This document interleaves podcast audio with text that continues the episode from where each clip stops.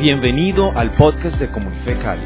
Nuestro deseo es que este mensaje te inspire a conectarte con Dios y ser agente de transformación en tu entorno. Hace ocho días y nos compartió aquí la palabra del Señor la pastora de, de Jamundí. Estoy ahí en negociación con ella, con la pastora. Es que como ella compartió hace ocho días, entonces aquí el pastor Luis Fernando le dijo pastora Pilar, ¿y por qué no manda al pastor Darley para allá y usted viene a predicar aquí? Yo no sé qué quiso decir. bueno, ella nos compartió hacer, ¿cómo se llamó la enseñanza? ¿Cómo se, se llamó? Abriendo puertas, abriendo puertas. ¿Y cuál fue el mensaje central de abriendo puertas? ¿Qué es lo que básicamente Dios nos estuvo hablando? ¿Se acuerdan del versículo? Isaías qué? Al final, 60 que habló, 60 11 nos habló de el Señor trae, dice que Él abre las puertas con gloria, con bendición. La pastora nos habló de abrir las puertas para que el Señor irrumpa, para que el Señor transforme, para que el Señor eh, traiga sobre nosotros su bendición, su presencia, para que eh, Él traiga un cambio en las circunstancias. Pues yo hoy voy a hablarle de cerrar puertas. No, no es que esté en contra, es que para mantener las puertas abiertas, que de Dios, las puertas de bendición, necesitamos también evaluar. Bueno, que, creo que este título me lo dio la pastora Gisela y ahí se quedó. Eh, para poder mantener las puertas abiertas de bendición, la puerta abierta de la gracia, del poder, para poder ver lo sobrenatural de Dios, es necesario que cerremos otras puertas, porque no podemos tener las dos cosas. Muchas veces todos queremos ver la bendición, ver la provisión, todos queremos ver que Dios haga la obra. Ayer escuchaba una frase y es que hay muchos que se enfocan o hacen de la prosperidad un fin, pero no entienden que la prosperidad es un resultado, no es el fin en sí mismo. Dios dice que la bendición viene de ser fieles y disciplinados, de poder administrar lo que Dios nos ha dado. Y de eso se trata lo que vamos a hablar hoy. Vamos a abrir la palabra en Efesios, Efesios, capítulo 4, Efesios 4, 27, cerrándole las puertas al enemigo, cerrando puertas. Esta semana el Señor me, tuve un, una, una, madrugada, me desperté, yo no sé, fue, fue bien extraño que me desperté, estaba sentado en la cama el Señor me, me, me habló muy claro el Señor me dijo, debes, debes, deben enfocarse en disipular y formar el carácter, hombres y mujeres con el carácter de Cristo. Porque no hay otra manera de poder traer el reino de Dios a la tierra que levantarnos y formar en el carácter. Y dice en Efesios capítulo 4, Efesios 4, a ver, 27, nos dice, vamos a, desde el versículo 25 nos dice, por lo cual, desechando la mentira, hablad verdad cada uno con su prójimo porque somos miembros los unos de los otros. Airaos, pero no pequéis. No se ponga el sol sobre vuestro enojo. Está hablando de hablar qué? De desechar la mentira. ¿Qué debemos hacer? De hablar qué? Verdad cada uno con su prójimo, porque somos miembros los unos de los otros. También nos dice, airaos, pero no pequéis. No se ponga el sol sobre vuestro enojo. Todo esto tiene que ver con el carácter, todo esto tiene que ver con lo que nosotros no debemos ya permitir en nuestra vida. Y luego dice en el 27, ni deis que lugar al diablo, no deis lugar al diablo. Las puertas abiertas son lugares, son fortalezas que le permitimos al enemigo en nuestra vida. Una de las cosas que el Señor nos habla claramente es que nosotros debemos estar velando, debemos estar cuidando para no darle lugar al diablo, porque él anda como león rugiente ¿qué? buscando a quien devorar. En el Antiguo Testamento, una de las, eh, de las leyes que Dios le dio, unos de mandatos que Dios le dio a, a mm, Moisés, había un mandato en el pueblo de Israel que si una persona mataba a otra, pero no con intención, sino que lo hacía por accidente, lo que fuera, había una ley que decía que cualquier familiar de la persona que murió podía cobrar venganza por su, su pariente, por su, la, persona que estuviera allí. Pero para poder guardar la vida de aquellos que habían cometido este, este asesinato, no voluntario, había, Dios habló acerca de unas ciudades de refugio. Había unas ciudades de refugio, ocho ciudades de refugio se encontraban, siete ciudades de refugio se encontraban en el pueblo de Israel. Esas ciudades de refugio eran ciudades que cuando una persona cometía ese asesinato involuntario, él debía huir y buscar una ciudad de refugio cercana. Por ejemplo, que la ciudad de refugio fuera, estuviera en Buga. Si alguien cometía asesinato de esa manera, debía inmediatamente huir para alcanzar a entrar a la ciudad de refugio. ¿Por qué? Porque cualquiera lo podía matar y no era penalizable. Así que esa ciudad de refugio, cuando la palabra habla de que debemos velar y debemos dice que porque el enemigo anda como león rugiente buscando a quien devorar, exactamente está haciendo referencia a eso. Si esa persona que entraba en una ciudad de refugio salía de ella por el tiempo determinado que debía, lo podían asesinar tranquilamente. Y está hablando aquí precisamente de eso. Nosotros estamos en una guerra espiritual constante, en una lucha de reino. El hecho de ser hijos de Dios, ya tenemos un enemigo. Tenemos un enemigo que siempre anda buscando a quien devorar. La palabra dice que el diablo vino para matar, para hurtar, para destruir. Por eso esa es su naturaleza. Esa es su naturaleza, destruir, dañar. También dice la palabra que Él nos tienta y nos acusa de noche y de día. Apocalipsis 12:10 nos dice que el diablo nos está tentando y acusando, dice la palabra acá, entonces oí gran voz en el cielo que decía, ahora ha venido la salvación, el poder y el reino de nuestro Dios y la autoridad de su Cristo, porque ha sido lanzado fuera el acusador de los hermanos. Una de las estrategias del enemigo es acusar de día y de noche. Mira, si nos basta con tener un acusador para que nosotros nos acusemos unos a otros. Ahora en la alabanza el Señor nos hablaba acerca de quién nos condenará, quién nos acusará. La labor de, de, Dios, la obra de Jesús es traer salvación, es traer convicción, pero no condenación. No estamos bajo condenación. También la Biblia nos dice, nos advierte de la lucha espiritual en que vivimos constantemente. Dice que nosotros no tenemos lucha contra carne ni sangre, sino contra principados, contra potestades.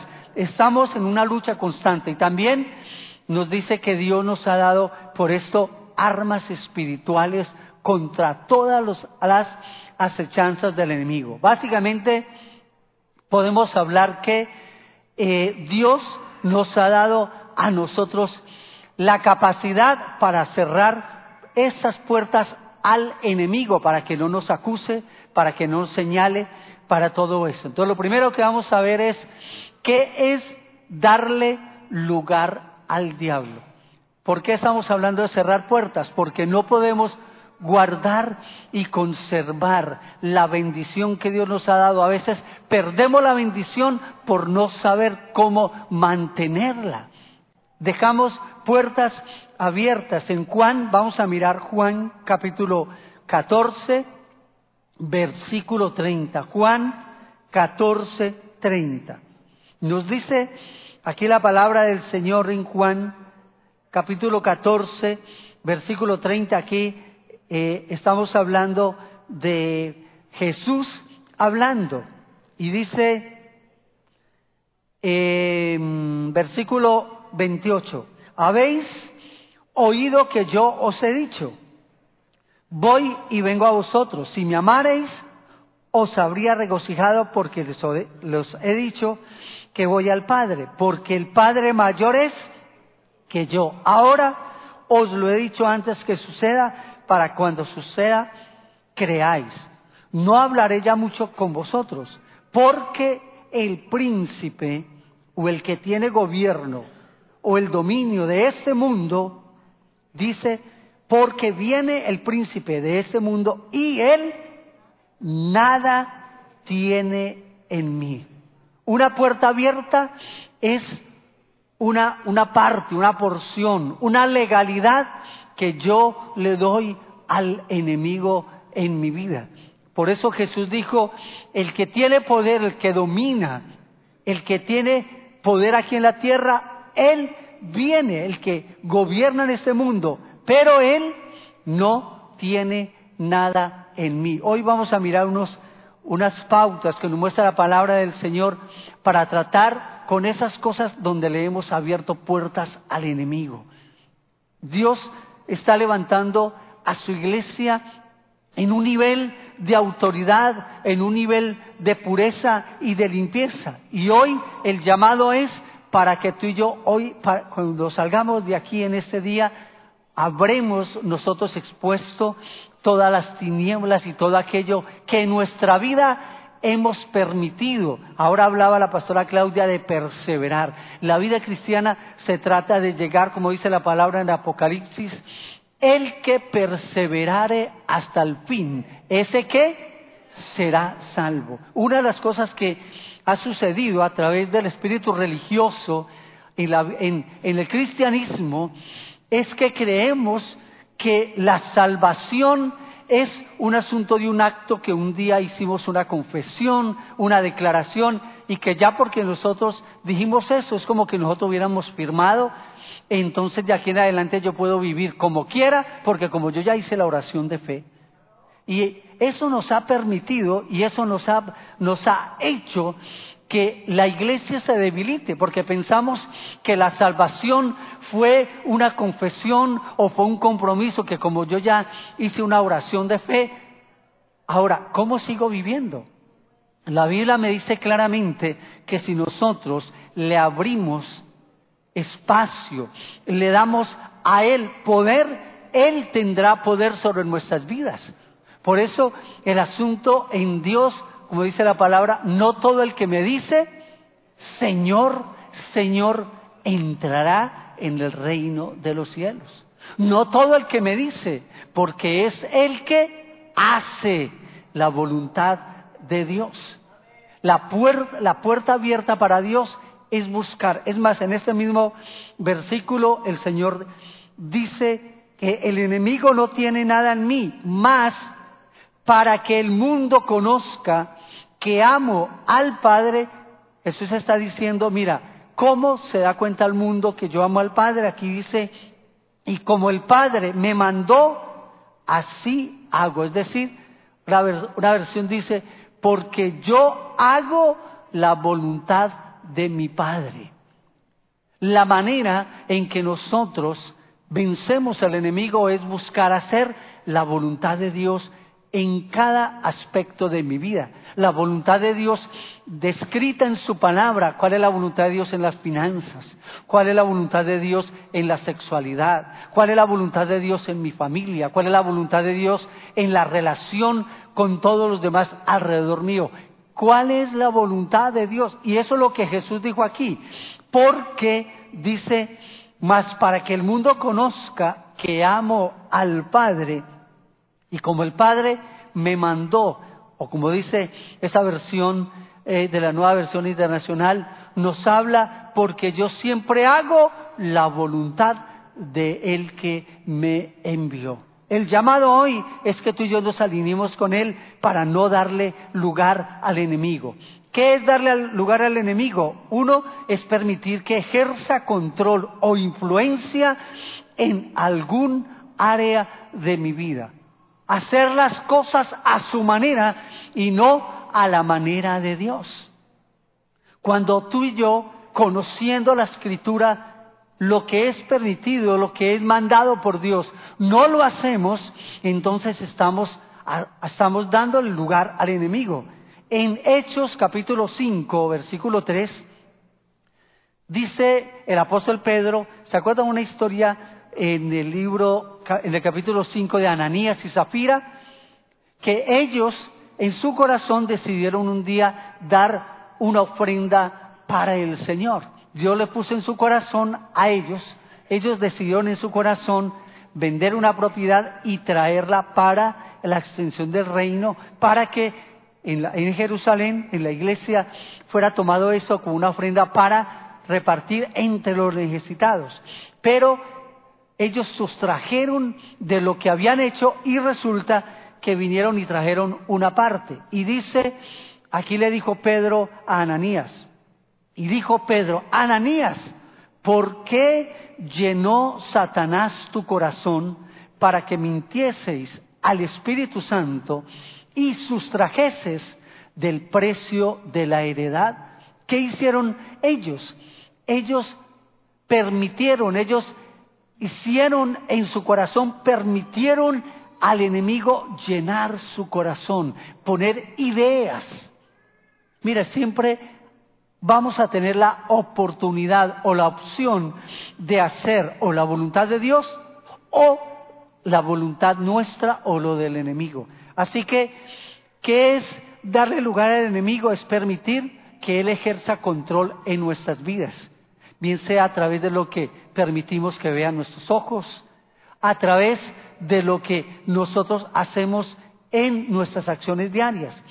¿Qué es darle lugar al enemigo? Es permitir un intercambio de relación con él. Adán y Eva, particularmente Eva, habló, entró en una conversación, en un diálogo con Satanás y abrió una puerta. Muchas veces permitimos en ciertas cosas en nuestra vida, en lo económico, en tal vez en ciertas áreas, cada uno tenemos áreas débiles en nuestra vida donde podemos permitir que el enemigo obre. Tenemos que cuidarnos realmente de estar como maquinando y permitiéndole al enemigo tentar o a veces cuando estamos eh, eh, permitiéndole a él ciertos lugares. También Muchas veces el enemigo nos encanta con los hechos porque ofrece cosas inmediatas. Ofrece, mire, eso es una mentirita piadosa. O si haces esto que es pequeño, nadie se va a enterar. A veces nos dejamos tal vez vislumbrar, nos encantamos con lo que el enemigo puede dar. Así que el Señor nos manda, el Señor nos manda a nosotros alinearnos con Dios. Una de las formas también en que le damos lugar al enemigo es alinearnos con las tinieblas, con las cosas ocultas. Cada vez que tú y yo hacemos cosas engañosas, mentirosas, que nos permitimos secretos o esas luchas, el enemigo, una de las cosas en que el enemigo nos derrota es a través de esas obras de oscuridad, de eso que es incorrecto, de eso que es indebido, eso que sabemos que ¿Cuál es el príncipe de las tinieblas? ¿Quién es el príncipe? ¿Quién reina en las tinieblas? Dice que Satanás es el que gobierna en medio de las tinieblas. Él es el príncipe de las tinieblas. Ahora, Dios es el rey y él gobierna en la luz. Dice que Dios es luz y en él no hay ninguna qué? Tiniebla. Todo lugar en nuestra vida que haya tiniebla, ¿quién gobierna allí? No gobierna Dios. Por eso el Señor nos dice que la salvación es el traslado del reino de las tinieblas al reino de la luz. Tú y yo estamos en qué reino? ¿En el reino de qué? De la luz. Por eso, cuando tú y yo, si tú y yo queremos andar y vivir y mantener las puertas abiertas de su bendición, de la gracia de Dios y del poder, debemos entonces caminar en la luz. La segunda cosa es cómo entra el enemigo, cómo es la manera en que el enemigo nos toca o nos trata de permear. Número uno, Él conoce nuestras debilidades. Él sabe cuáles son las áreas débiles. A Él le encanta esa pelea. Él siempre va a estar poniéndonos al, de la infidelidad, al que de pronto tiene la lucha con la infidelidad, con esa área sexual, Él le va a dar ocasión. Aquel que de pronto tiene en su corazón la avaricia y ese deseo de tener dinero a toda costa, va, el enemigo va a traer, va a permitir que en tu debilidad, aquellas áreas débiles, el enemigo las conoce. Una de las cosas que Dios nos permite a nosotros a través de la comunión, de la vida con otros, es cuando podemos tener un equipo o dentro hacemos parte de un grupo de conexión o un grupo donde nosotros podemos orar unos por otros. Por eso la Biblia nos anima tanto a nosotros, nos exhorta a vivir en comunión, en relación, para poder eh, traer la luz de Dios a las tinieblas. No hay algo que pueda guardar más el corazón nuestro que cuando tenemos un equipo, un amigo, unos hermanos, unos líderes con lo cual abrimos el corazón cuando nos sentimos debilitados o sentimos que estamos cediendo terreno al enemigo y podemos pedirle a un hermano, a alguien eh, espiritualmente maduro, mira, ore por mí, me siento así, me siento, me he sentido atraído hacia esto. Entonces, podemos hablar. Otra forma en que el enemigo también nos toca es que nos manipula con nuestro pasado. El enemigo nos manipula con aquellas cosas del pasado, con aquellos pecados, con aquellas áreas, aquellas experiencias que tuvimos. Él muchas veces nos lleva al pasado a hacernos sentir que de pronto realmente no hemos sido perdonados, que no ha habido cambio, nos lleva muchas veces a, volver a, recobrar esos recuerdos, esos pensamientos, esas vivencias. El enemigo usa también nuestro pasado, él le gusta, le encanta traernos a memoria las cosas del pasado. Por eso el Señor dice, no traigáis a memoria las cosas del pasado, porque han sido perdonadas. También el enemigo usa las circunstancias para atemorizarnos, para desanimarnos. Él usa la culpabilidad, la condenación. Muchas veces, ahora justo que nos decía Wilmer de ese entrenamiento, este, esta administración, esta capacitación en todo lo que tiene que ver con la depresión, el enemigo usa todo esto para traernos en depresión, en derrota, en desánimo. Y precisamente de eso es lo que nos van a hablar. Cómo poder tratar, cómo poder cerrar esas puertas al temor, a la depresión, a la derrota. Eso es uno de los fortines del enemigo. Meternos en nuestro pasado, en aquellas luchas, en aquellas áreas débiles en nosotros. Amados, Mire, a veces a nosotros nos, nos cuesta reconocer a veces que tenemos esa lucha con depresión. Dice que todo ser humano tiene una tendencia a la depresión. Todos, de una u otra manera, en niveles diferentes, luchamos con la depresión. Todos tenemos nuestros momentos de dificultad. Necesitamos ser reales, auténticos, verdaderos. Van a enseñar cómo poder identificar esa tendencia depresiva.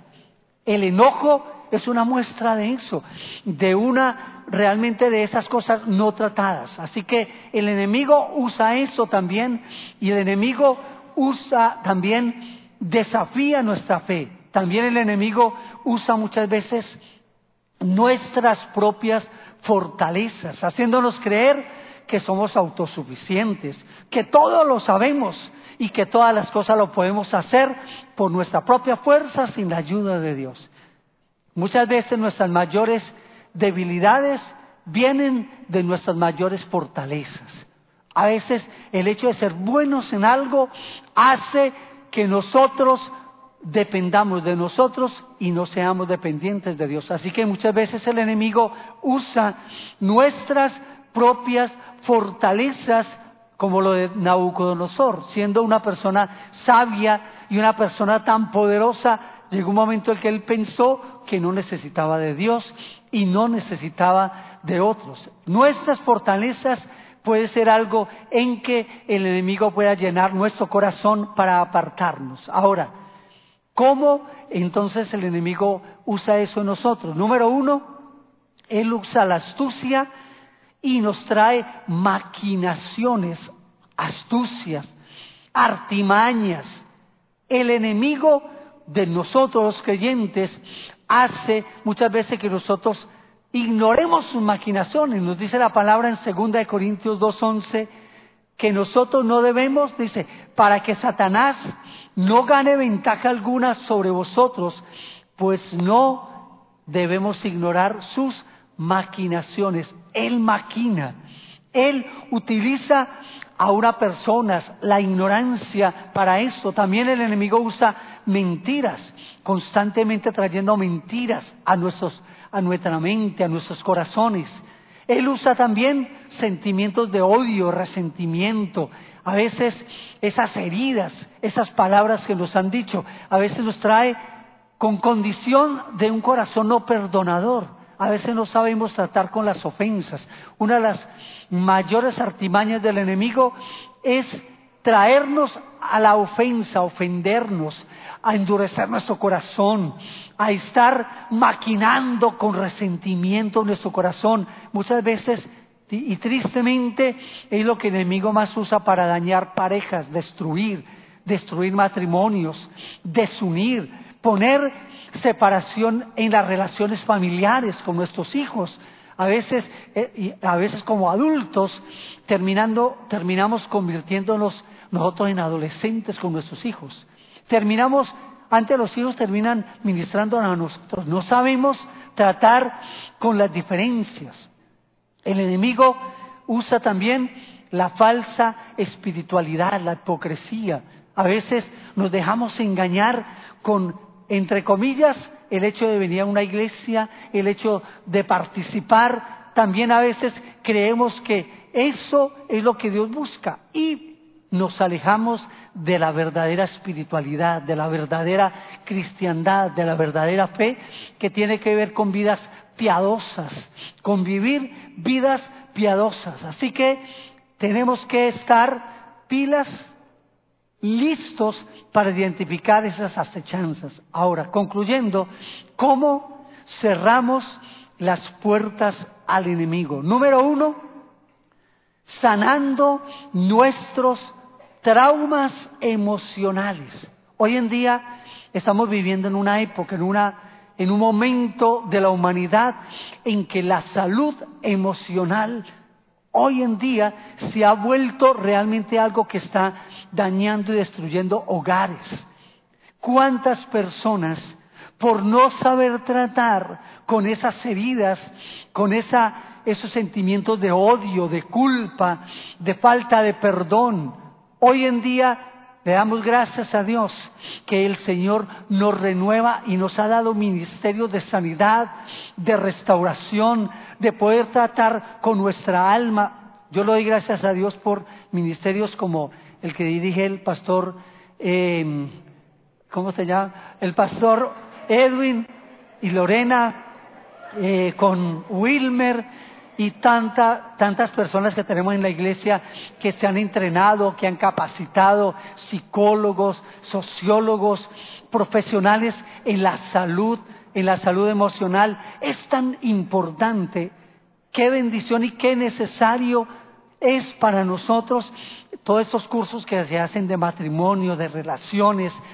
Mire, a veces hay personas que dicen, yo no necesito eso. Esta semana estaba estábamos en Jamundí con mi esposa el viernes en una graduación de uno de los cursos de amor y respeto.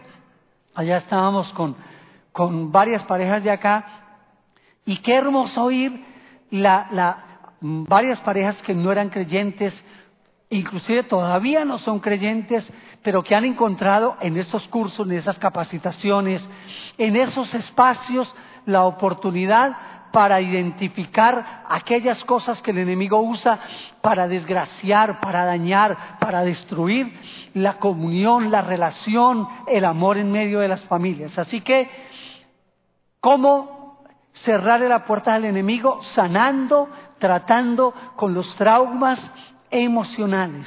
Lo segundo, manteniendo un equilibrio personal de nuestra identidad en Cristo. Dios quiere que tú y yo nos paremos en lo que ahora somos en Él, la identidad, lo que ahora somos tú y yo en Cristo Jesús. El Señor quiere que tengamos, que nosotros nos paremos en lo que Jesús hizo por nosotros, aquella obra de Jesús por nuestra vida. Lo tercero, que dejemos atrás el pasado. Hay personas que no, que el pasado todavía siguen determinando su presente y su futuro. Hay personas que todavía viven en el pasado y se enfocan y no pueden enfocarse en el presente ni en el futuro. ¿Qué debemos hacer? Debemos tú y yo aprender a tratar con el pasado para poder vivir de una manera sana en el presente. Yo les vuelvo a animar. Necesitamos como creyentes, aprender a permitir que el, todo el perdón que el Señor hizo a través de Jesús, ya Jesús pagó por ti y por mí. No aceptemos condenación, no aceptemos señalamiento, soltemos a las personas. Se trata de libertad. También debemos pensar de una manera, como dice la palabra del Señor, de una nueva forma de pensar. Como hijos de Dios, tú y yo ya no somos los mismos que éramos antes. Somos nuevas criaturas, somos nuevas personas. Tú tienes que verte como el Señor te ve a ti. Tienes que verte como la palabra de Dios habla acerca de ti. Tenemos que renovar la imagen que tenemos de nosotros mismos de acuerdo con base en lo que dice la palabra del Señor. ¿Qué dice la palabra del Señor? Cuando el enemigo viene y te trae esas maquinaciones, te trae esos errores del pasado, esas debilidades y te hace ver como el mismo que eras antes, Tú tienes que acudir a la palabra del Señor y declarar la palabra, lo que Dios ya hizo, que Él te perdonó, que eres una nueva persona, que tienes un nuevo corazón, que ya ese corazón de carne, que ya ese corazón de carne fue haya llevado la cruz de Calvario, que hoy dice la palabra del Señor que tú eres una persona completamente nueva, que Dios te ha recreado. Ni siquiera Dios hizo un parche contigo, ni siquiera Él hizo, te puso un vendaje, no, Él te cambió completa y absolutamente. Somos nuevos, necesitamos renovar nuestra manera de pensar, alimentarnos con pensamientos piadosos. La palabra dice que tú y yo tenemos una nueva mente en Cristo. Él dice que puso en nosotros un nuevo espíritu, que Él nos dio un nuevo corazón. Él dice que tú y yo hemos sido creados a la misma imagen de su Hijo Jesucristo. Tenemos que vernos como Él nos ve. Amén. Debemos entonces también aprender a caminar en el Espíritu, dice Gálatas 5:16. Digo pues, andad en el Espíritu y no satisfagáis los deseos de la carne. Caminemos complaciendo al Señor, haciendo su voluntad. Aprendamos a poner límites en lo que vemos. Aprendamos a ser decididos.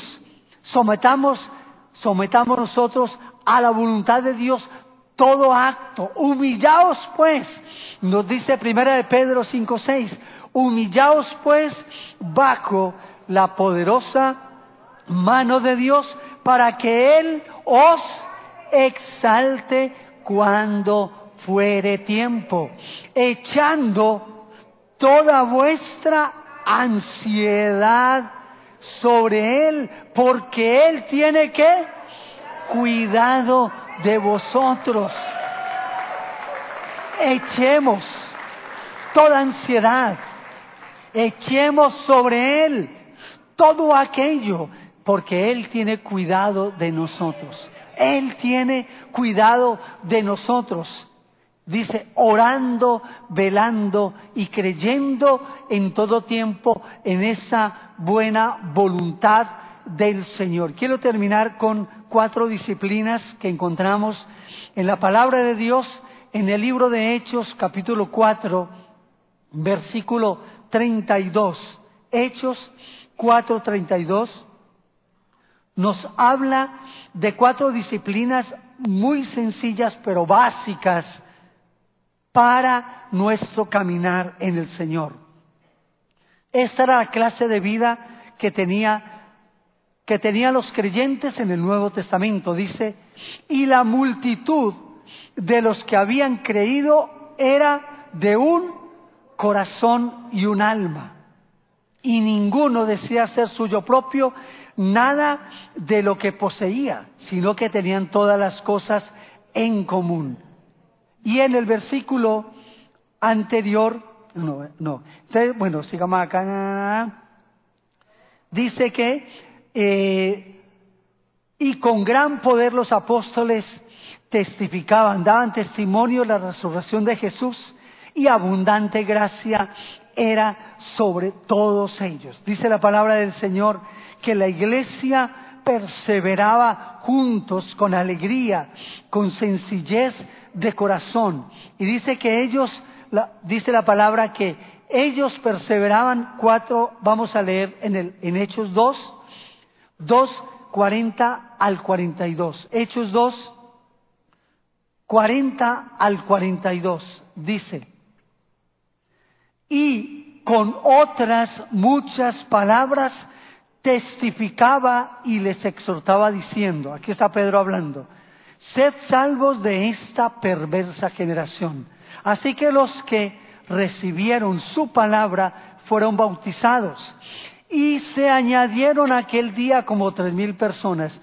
Y mira las cuatro disciplinas que ellos practicaban. Número uno, perseveraban en qué? En la doctrina de los apóstoles. Perseveraban en la doctrina, en la palabra, en el IMES, en el instituto, en el estudio, en los grupos de conexión. Perseveraban en la palabra, en el estudio, en capacitarse. Segundo, perseveraban en la que comunión. Todo esto que hablamos hoy de cómo el enemigo cobra fuerza en nosotros, cómo le cedemos lugar, las debilidades que tenemos, las luchas, esas, esas áreas de tinieblas en nosotros, todo eso solo se vence a través de aprender a practicar la comunión o la relación saludable con otros. Cuando tengo la capacidad de rendir cuentas de mi vida a otra persona, para que oren por mí. Cuando me siento débil y puedo buscar a una pastora Gisela, a un pastor Luis Fernando, puedo yo decir, mira, estoy luchando con esto, veo que mi corazón se ha estado inclinando hacia tal cosa. O no solamente lo malo, a veces dejar las disciplinas saludables. Yo no estoy pasando tiempo en oración, veo que estoy eh, en mi casa muy cascarrabias, me enojo muy fácilmente, Sencillamente necesitamos la comunión, la relación, ser parte de un equipo en el cual yo sé que oran por mí y con un corazón amoroso realmente desean verme levantado. El tercero dice que compartían, perseveraban en el partimiento del pan, la comunión aún en las relaciones, aún compartían ellos los alimentos que nos hablan de tener una vida en común, que nos habla de tener relaciones significativas, nos habla de tener realmente amistades genuinas. Mire, nosotros venimos a la iglesia, pero a veces no tenemos amistades. A veces nuestros amigos están por fuera de la iglesia. Dios quiere que desarrollemos amistades saludables, reales. ¿Cuándo fue la última vez que tú visitaste a alguno de los hermanos de la iglesia? Muchas veces nos volvemos en un cristianismo muy privado, muy personal, una fe muy particular e individual. Eso es uno de los grandes errores, de las grandes cosas que lleva al debilitamiento, el pensar que el cristianismo se vive a nivel solitario. Y por último dice, y perseveraban en las oraciones, oraban unos por otros. Los martes estamos teniendo un espacio espectacular donde oramos, compartimos, oramos unos por otros, tenemos comunión juntos como iglesia. Yo les quiero levantar y animar. La única manera en que el enemigo es expuesto es a través de estas disciplinas. ¿Cuáles fueron las cuatro disciplinas? La primera, ¿qué? Perseveraban en qué? En la doctrina, crecimiento, no podemos seguir ignorando las escrituras. Lo segundo, perseveraban en qué? En la comunión. Lo tercero, perseveraban en la en el partimiento del pan. Y lo último, en las oraciones. Tres preguntas. Número uno, ¿qué te habló Dios a ti hoy? ¿Qué te habló Dios? De todo esto que hemos escuchado, ¿qué te habló Dios a ti? Yo te estoy hablando si entendiste el mensaje, sino a tu vida, a tu corazón. ¿Qué te habló Dios hoy? ¿Qué te ha mostrado de lo que te hace falta, donde eres débil? ¿Qué vas a hacer esta semana? Piensa en tu corazón, dile Señor, ¿qué debo hacer? Si Dios mostró hoy a través de esta palabra algo, ¿qué puertas has tenido abiertas al enemigo? ¿Cuáles son las puertas que debes cerrar? para que esa puerta en Dios pueda seguir abierta, gozando de la luz, de la transparencia, de la comunión, de la pureza, de la santidad. Muchas veces no hay santidad por falta de sanidad en nuestras vidas, porque no hemos tratado con aquellas áreas oscuras, esas luchas, esas, esa tiniebla que todavía el enemigo tiene en nosotros, como Jesús dijo, el que el enemigo viene, pero él no tiene nada en mí. Vamos a estar en pie, por favor, y vamos a decirle al Señor, Dios, yo reconozco, yo reconozco unas puertas abiertas en mi corazón. Si tú te das cuenta que vives una vida solitaria, ¿qué paso debe hacer? Busca conectarte con un grupo de conexión. O quizás Mira, Dios nos ha estado llevando, levantándonos, llamándonos al evangelismo. ¿Cuándo fue la última vez que compartiste de la fe? ¿Cuándo fue la última vez que oraste por un enfermo? ¿Cuándo fue la última vez que de pronto rompiste con ese temor y hablaste del Señor dando tu testimonio? ¿Cuándo fue? Dios nos está llamando a volver a la esencia, a la sencillez, a esas prácticas sencillas de la iglesia cristiana. Vamos a darle gracias al Señor por esta palabra. Vamos a orar esto juntos. Amado Señor, yo te doy gracias porque tú, Señor, me has renovado, tú me has limpiado, me has perdonado a través del sacrificio de Cristo Jesús. Hoy, Señor, yo reconozco de ciertas áreas de debilidad, de oscuridad, de puertas que he abierto al enemigo, pero hoy, Señor, me arrepiento. Hoy cierro esas puertas donde hay tiniebla, donde hay luchas. Hoy tomo la decisión de traer tu luz para que ilumine donde hay tinieblas, en mi corazón. Hoy declaro que en el nombre de Jesús no hay condenación. ¿Quién me condenará si tú eres el que moriste por mí? ¿Quién me juzgará si tú pagaste por mis pecados? Señor, en todo soy más que vencedor, soy más que victorioso en Cristo Jesús. Amado Dios, tomo la decisión de salir de toda oscuridad, de toda tiniebla, de vivir vida solitaria, apartado. Hoy, Señor, reconozco en humildad mi condición y me arrepiento, me humillo delante de ti y Señor te pido que seas tú mismo habitando y trayendo limpieza, perdón, santidad en mi vida. Tomo la decisión de sacar toda tiniebla de mi vida y de mi corazón y declaro que soy vestido con las vestiduras de pureza y de santidad en Cristo Jesús. Te doy gracias, Señor, por habitar en mi vida, en mi hogar, en mi casa. Gracias, Señor amado, porque las puertas de mi casa han sido abiertas para ti.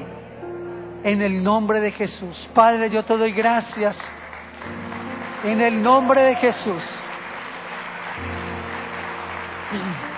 Padre, yo quiero bendecir a cada familia, a cada persona en este lugar, Señor.